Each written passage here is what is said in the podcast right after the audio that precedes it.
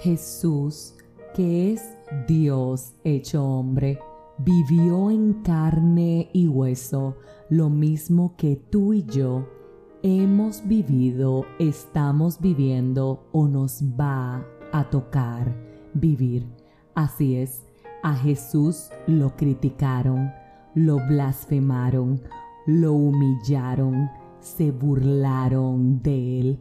A Jesús literalmente le escupieron, lo azotaron, le dieron muerte en una cruz como hacían con los malhechores, con los ladrones, con los asesinos, con los violadores.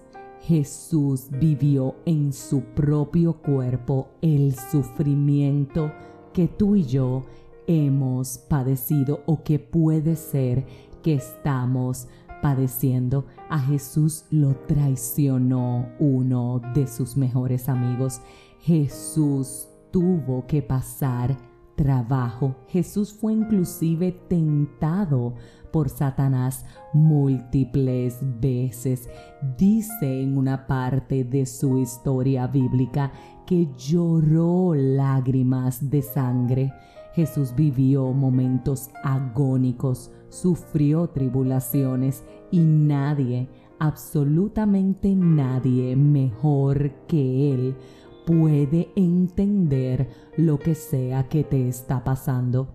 Jesús, que es Dios, se hizo carne para que en estos momentos que tú y yo estamos viviendo tengamos a un Dios que sepa y entienda cómo nos sentimos. Si alguien, reitero, sí, si alguien puede entender cómo estás y cómo te sientes, es Él. Si alguien puede comprender la tristeza de tu corazón, es Él. ¿Sabías que el versículo más corto de la Biblia es una oración que dice, Jesús lloró.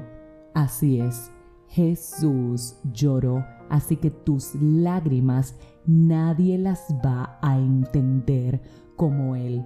Tu dolor tampoco, pero sabes, tampoco tus alegrías, porque Jesús también vivió momentos de gozo hizo milagros y disfrutó ver la sanación y el agradecimiento de quienes los recibieron. Jesús también fue sorprendido en muchas ocasiones por la fe de las personas que se le acercaban. Jesús también sabe lo que es sentirse pleno. ¿Y por qué te comparto esto? ¿Por qué te hablo de lo que Jesús vivió en este día?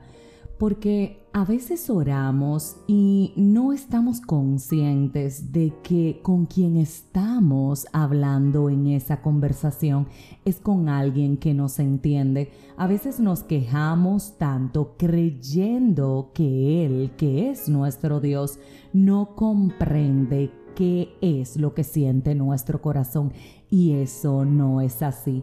Nuestras oraciones podrían ser más fluidas, más naturales, más relajadas si estuviéramos al momento de hacerlas conscientes de que quien nos está escuchando, repito, nos entiende. Hoy quiero invitarte a que la próxima oración que le eleves a tu Señor le digas tú que sabes cómo me siento porque lo viviste, tú que comprendes esto que le ocurre a mi corazón porque también lo sentiste.